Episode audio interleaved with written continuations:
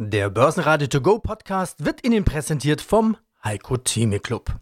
Werden Sie Mitglied im Heiko Theme Club. heiko-theme.de Börsenradio Network AG Marktbericht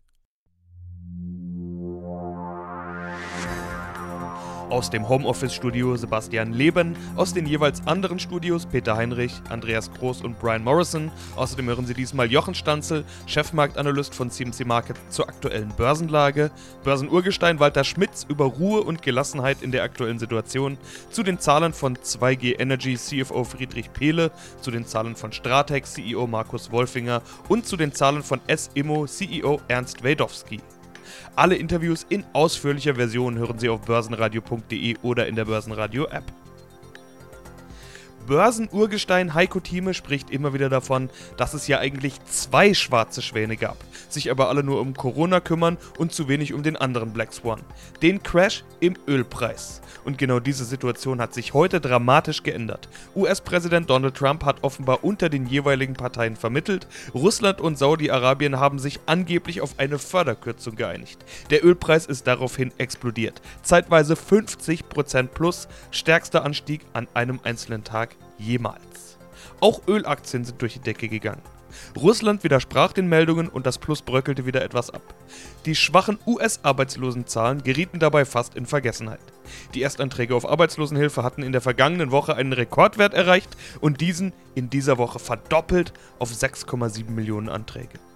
Die Börsen sind daraufhin ein ganzes Stück ins Minus gerutscht, die Ölpreis-News konnten das aber wieder ausbügeln. Schlusskurs im DAX 9571 Punkte plus 0,3%, der Dow Jones hielt sich zu Xetra-Schluss mehr als 2% im Plus. Ja, hallo, mein Name ist Jochen Stanzel. Ich bin bei dem CFD-Broker CMC Markets in Frankfurt zuständig für die Marktanalyse und die Einschätzung dessen, was da draußen gerade so passiert. Und da passiert ja einiges. Der DAX schiebt sich heute seitwärts übers Parkett, offensichtlich in lauer Stellung. Worauf warten die Anleger? Droht zusätzliches Ungemach später nach vom US-Arbeitsmarkt? Auf welche Marken sollten Anleger achten? Die US-Arbeitsmarktdaten sind natürlich ganz wichtig. Jeder macht sich ja bereit auf sehr, sehr schlechte Daten. Das wäre keine Überraschung, wenn die sehr schlecht ausfallen. Aber die Sache ist ja, was die Wirtschaftsdaten angeht, man muss da ein bisschen vorsichtig sein bei den Arbeitsmarktdaten und auch bei vielen anderen Wirtschaftsdaten, die jetzt gemeldet werden, sind mit Vorsicht zu genießen, weil viele auch auf Umfragen basieren. Und wenn ich jetzt den Vorstand frage, sag mir mal was, wie du die Zukunft einschätzt, dann sind die genauso schlau oder nicht so schlau, wie wir das sind die Aussage darüber wirklich verlässlich. Planbarkeit ist derzeit nicht da. Wir haben eine Conti, wir haben viele Unternehmen, wir haben sogar die chinesische Regierung gesagt, wir machen keine Jahreswachstumsprognosen mehr derzeit, weil wir auf Sicht fahren müssen. Deswegen die Daten immer so ein bisschen mit Vorsicht zu genießen. Dennoch sind das die ganzen Puzzlesteinchen, die jetzt die Anleger zusammenfassen nach diesem Ausverkauf, um sich zu orientieren. Ja, es ist ja nach so einem Crash immer der Fall, dass sich die Anleger neu gruppieren und gucken, mit welchen Aktien kann ich meinen Frieden machen und welche sind zu toxisch, um sie anzufassen, weil da Probleme drohen. Die Aktien, mit denen sie einen Frieden machen können, die Anleger, die stabilisieren sich und können an guten Tagen, wie wir es jetzt bisher haben, auch mal eine Rallye machen, aber mehr ist das bisher nicht. Eine Bodenbildung ist noch nicht da. Wann wäre denn eine Bodenbildung irgendwo erreicht? Ich gucke ja immer auf Impulse. Und so einen Impuls hatten wir letzte Woche mit dieser Rallye. Wenn du was umsetzt in einem Unternehmen oder ein Projekt startest, dann musst du so einen Anfangsimpuls geben für dieses Projekt. Du musst Menschen motivieren, da mitzumachen und sie überzeugen. Und das an der Börse nichts anderes. Da muss auch ein Anfangimpuls für eine Rallye da sein, für eine Bodenbildung. Und dann muss man gucken, dass das eben nicht versickert, dieses Momentum von diesem Anfangsimpuls. Und dass dann eben Leute gewonnen werden, die dann anfangen zu kaufen und das dann diese Idee von diesem Anfangsimpuls dann kaufen. Jetzt haben wir letzte Woche genau so einen Anfangsimpuls. Wenn man sich den Dow Jones anschaut, da hat dieser Impuls angefangen bei 18.215, der geht hoch bis 22.677 und jetzt haben wir erst einmal die Gegenbewegung. Also dieser Anfangsimpuls, der auch getrieben wurde durch die geldpolitischen Interventionen der Federal Reserve, also die Zentralbanken haben Geld in den Markt gepumpt, die Regierung hat Geld in den Markt gepumpt. Das ist so der Anfangsimpuls.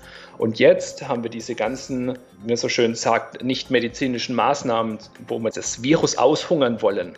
Und das ist so der Anfangsimpuls, ist die Hoffnung, dass das schnell vorüber sein wird, das Ganze, und dass diese Maßnahmen, die jetzt getroffen wurden, helfen, um das Schlimmste zu vermeiden. Und jetzt muss man gucken, versandet das, dieses Momentum, der Schwung aus diesem Impuls, oder nicht. Und genau in der Phase sind wir jetzt, wo wir so eine zweite Verkaufswelle bekommen könnten, die vielleicht schon gestartet ist. Und dann müssen wir gucken, kommen auf dem Rücklauf, kommen da überzeugte Käufer rein, ja, die immer noch an diese Idee glauben. Wenn das der Fall ist und wir stabilisieren uns in fallende Kurse hinein, sehen wir plötzlich, dass Käufer kommen, dass wir irgendwann nicht mehr weiterfallen und vor allem keine neuen Tiefs machen. Das wäre ganz, ganz wichtige nächste Erkenntnis. Und wenn das diese Erkenntnis da ist, dann muss man weiterdenken. Kommt dann Gefolgschaft, die mitmacht. Ja? Also machen wir ein neues Hoch über dem letztwöchigen Hoch.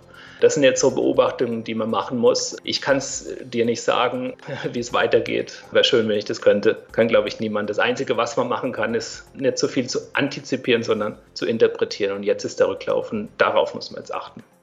Mein Name ist Walter Schmitz. Ich bin Geschäftsführer der Prima Fonds Service GmbH. Das ist eine Investmentberatungsgesellschaft. Wir sind als Gesellschaft in dieser Form seit zwölf Jahren aktiv. Ich selber bin allerdings seit 55 Jahren mit Investmentfonds befasst. Also das ist schon einige Zeit her und ich habe deshalb auch schon einige Krisen hinter mir, einige Börsenkrisen hinter mir. Sie sagten in unserem letzten Interview, das war Anfang Dezember gewesen, ich bin von meiner Natur aus ein Optimist.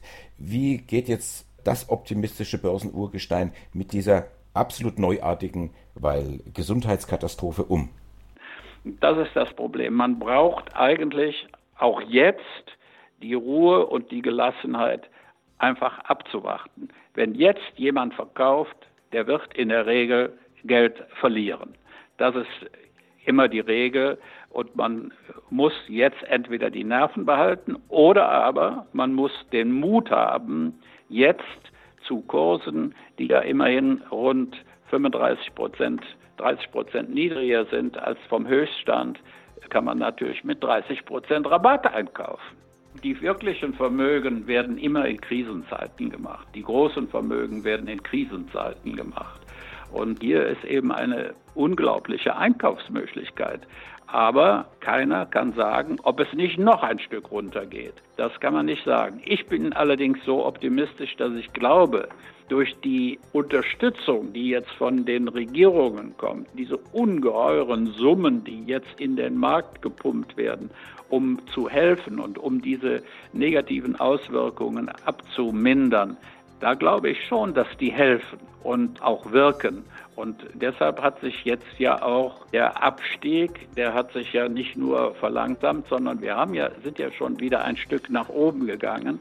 Und wenn wir auf die heutige Börse gucken, dann sehen wir ja auch einen leichten Anstieg. Stärkste Gewinner im DAX waren Henkel und Siemens mit jeweils 3,2% plus und Wirecard mit 2,7% plus. Verlierer des Tages sind E.ON mit minus 1,5%, Deutsche Bank mit minus 1,7% und Schlusslicht MTU mit 5,8% minus. Friedrich Pehle, 2G Energy AG, ich bin der Finanzvorstand. Vor kurzem war es noch das Thema Nummer 1, über das irgendwie jeder gesprochen hat und sich jeder mehr oder weniger damit auseinandersetzt oder auseinandersetzen musste, das Klima. Die Stichworte dazu, die kennen wir alle. Greta Thunberg, Fridays for Future in der Finanzbranche, ESG und Co. Jetzt reden alle über Corona, das tun wir natürlich auch gleich. Aber zunächst zum Klima. Das letzte Interview mit Ihnen hatten wir begonnen mit der Frage nach dem Greta-Effekt, also ob Sie als Anbieter von Kraft-Wärmekopplungsanlagen einer der Profiteure dieser ganzen Debatte sein können erhöhte Aufmerksamkeit brachte das ja allemal. Ich frage jetzt mal umgekehrt, spüren Sie jetzt etwas davon, dass das Thema in die zweite Reihe gerückt wäre? Also wir spüren es derzeitig noch nicht, glauben auch gar nicht, dass wir es mittel- und langfristig spüren werden. Aber äh, da es sich ja doch um Investitionsgüter handelt und die Corona-Pandemie nun erst seit drei, vier Wochen die Schlagzeilen beherrschen in Deutschland und Europa, zumindest in Deutschland, können wir es tatsächlich faktisch im Auftragseingang so noch gar nicht feststellen. Also Auftragseingang äh, läuft, von daher gibt es noch keinen Corona-Hit an dieser Stelle. Ob das so bleibt, bleibt abzuwarten. Wenn man aber mal unser Produktportfolio durchgeht, dann machen wir ja immer noch einen Großteil des Neumaschinengeschäfts mit Biogas, auch wenn es abnehmend ist. Aber Biogas ist jedenfalls ein Sektor, der ganz wenig betroffen ist. Die Landwirte, die ja sehr oft hinter den Biogasanlagen stehen, wirtschaften derzeitig noch weiter, als wenn es keine Corona-Krise gäbe. Das liegt eben auch daran, dass ihre Art des Wirtschaftens davon nicht so schwer betroffen ist. in Klammern natürlich ausgenommen all die, die Erntehelfer aus Osteuropa brauchen. Dann im Erdgasbereich gibt es den wichtigen Sektor Krankenhaus, Altenheim und letztlich auch öffentliche Hand, Stadtwerke. Auch da erwarten wir keinen Corona-Rückschlag. Im Gegenteil, es wird sicherlich in diesem Sektor mehr investiert werden. Wo es abzuwarten bleibt, ist im Industriebereich, Lebensmittelindustrie und im Freizeitbereich, insbesondere im Hotelsektor. Da muss man vorsichtig sein, wenn man da mit demselben Optimismus drauf schaut wie auf die übrigen Sektoren.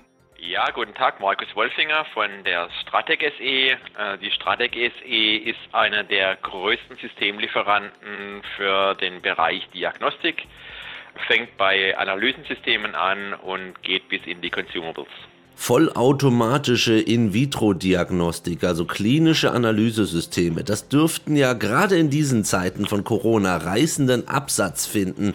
Aber war man sich dieser Entwicklung auch schon in 2019 bewusst? Wie ordnen Sie das vergangene Jahr ein?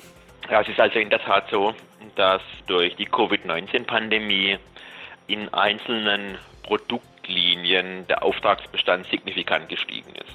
Das hat natürlich überhaupt keine rückwärtigen Auswirkungen auf 2019. 2019 war ein Jahr von sehr hohem Wachstum bei Stratec. Sie haben es gesagt und auch gesehen, äh, Topline 20 Prozent, Bottomline noch mehr, was an mehreren Faktoren lag. Zum einen muss man sagen, wir hatten ja ein recht schwaches Jahr 2018, bei dem viele Dinge zum Jahresende nicht so weit sich entwickelt hatten, wie wir es gedacht haben. Die haben sich alle 2019 materialisiert. Insofern gab es einen gewissen, wenn auch kleinen Aufholeffekt. Äh, der zweite Faktor äh, war der, dass wir einige neue Analysensysteme auf den Markt gebracht haben, die zu einem guten Umsatz Zuwachs gesorgt haben. Dann ähm, haben wir einige Entwicklungsprojekte über wichtige Entwicklungsmeilensteine und auch fertig gekriegt, was zu einer Realisierung des Umsatzes auf Entwicklungsseite geführt hat. Und all diese positiven Bestandteile haben dann zu dem deutlichen Wachstum in 2019 geführt und es sind auch Aspekte, die unser Wachstum in 2020 vorantreiben werden. Ja, mein Name ist Ernst Widowski. Ich bin der CEO der SIMO AG, einer in Wien börsennotierten Immobiliengesellschaft. Jetzt hatte ich eingangs schon was zur Aktie gesagt. Ihre Aktie war ja 2019 die beste Aktie im ATX Top-Performer. Noch Anfang des Jahres gab es eine Kapitalerhöhung und Anleihen. Das war alles überzeichnet, wurde sehr gut angenommen. Also der Kapitalmarkt ich hätte, im Januar hätte ich gesagt, der Kapitalmarkt liebt sie. In den letzten vier Wochen allerdings. 32% Minus in der Aktie. Ist das dieser Corona-Sog, der irgendwie alle mit nach unten genommen hat? Oder machen sich die Anleger da echte Sorgen? Sie haben ja auch Kontakt zu den Investoren.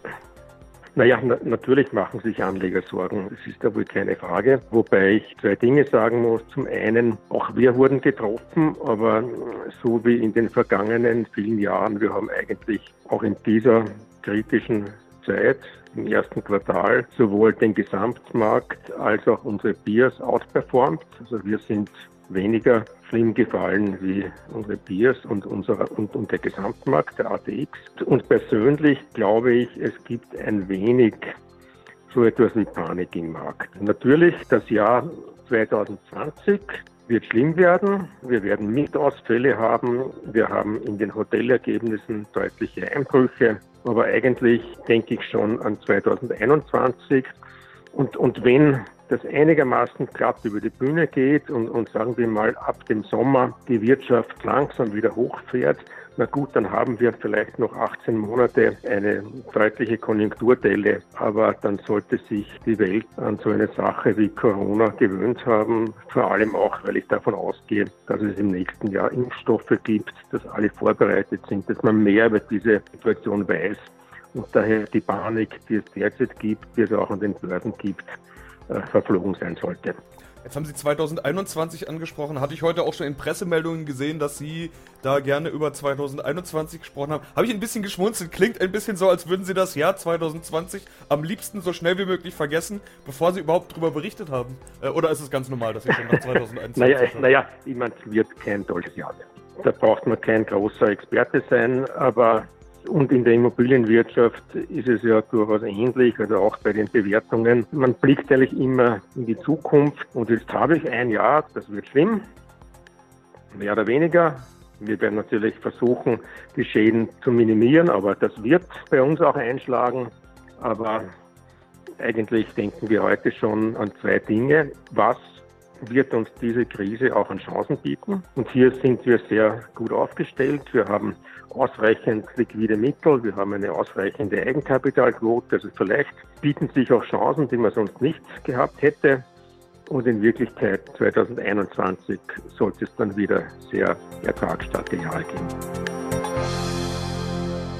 Börsenradio Network AG Marktbericht Der Börsenradio To Go Podcast wurde Ihnen präsentiert vom Heiko Theme Club. Werden Sie Mitglied im Heiko Theme Club. heiko-theme.de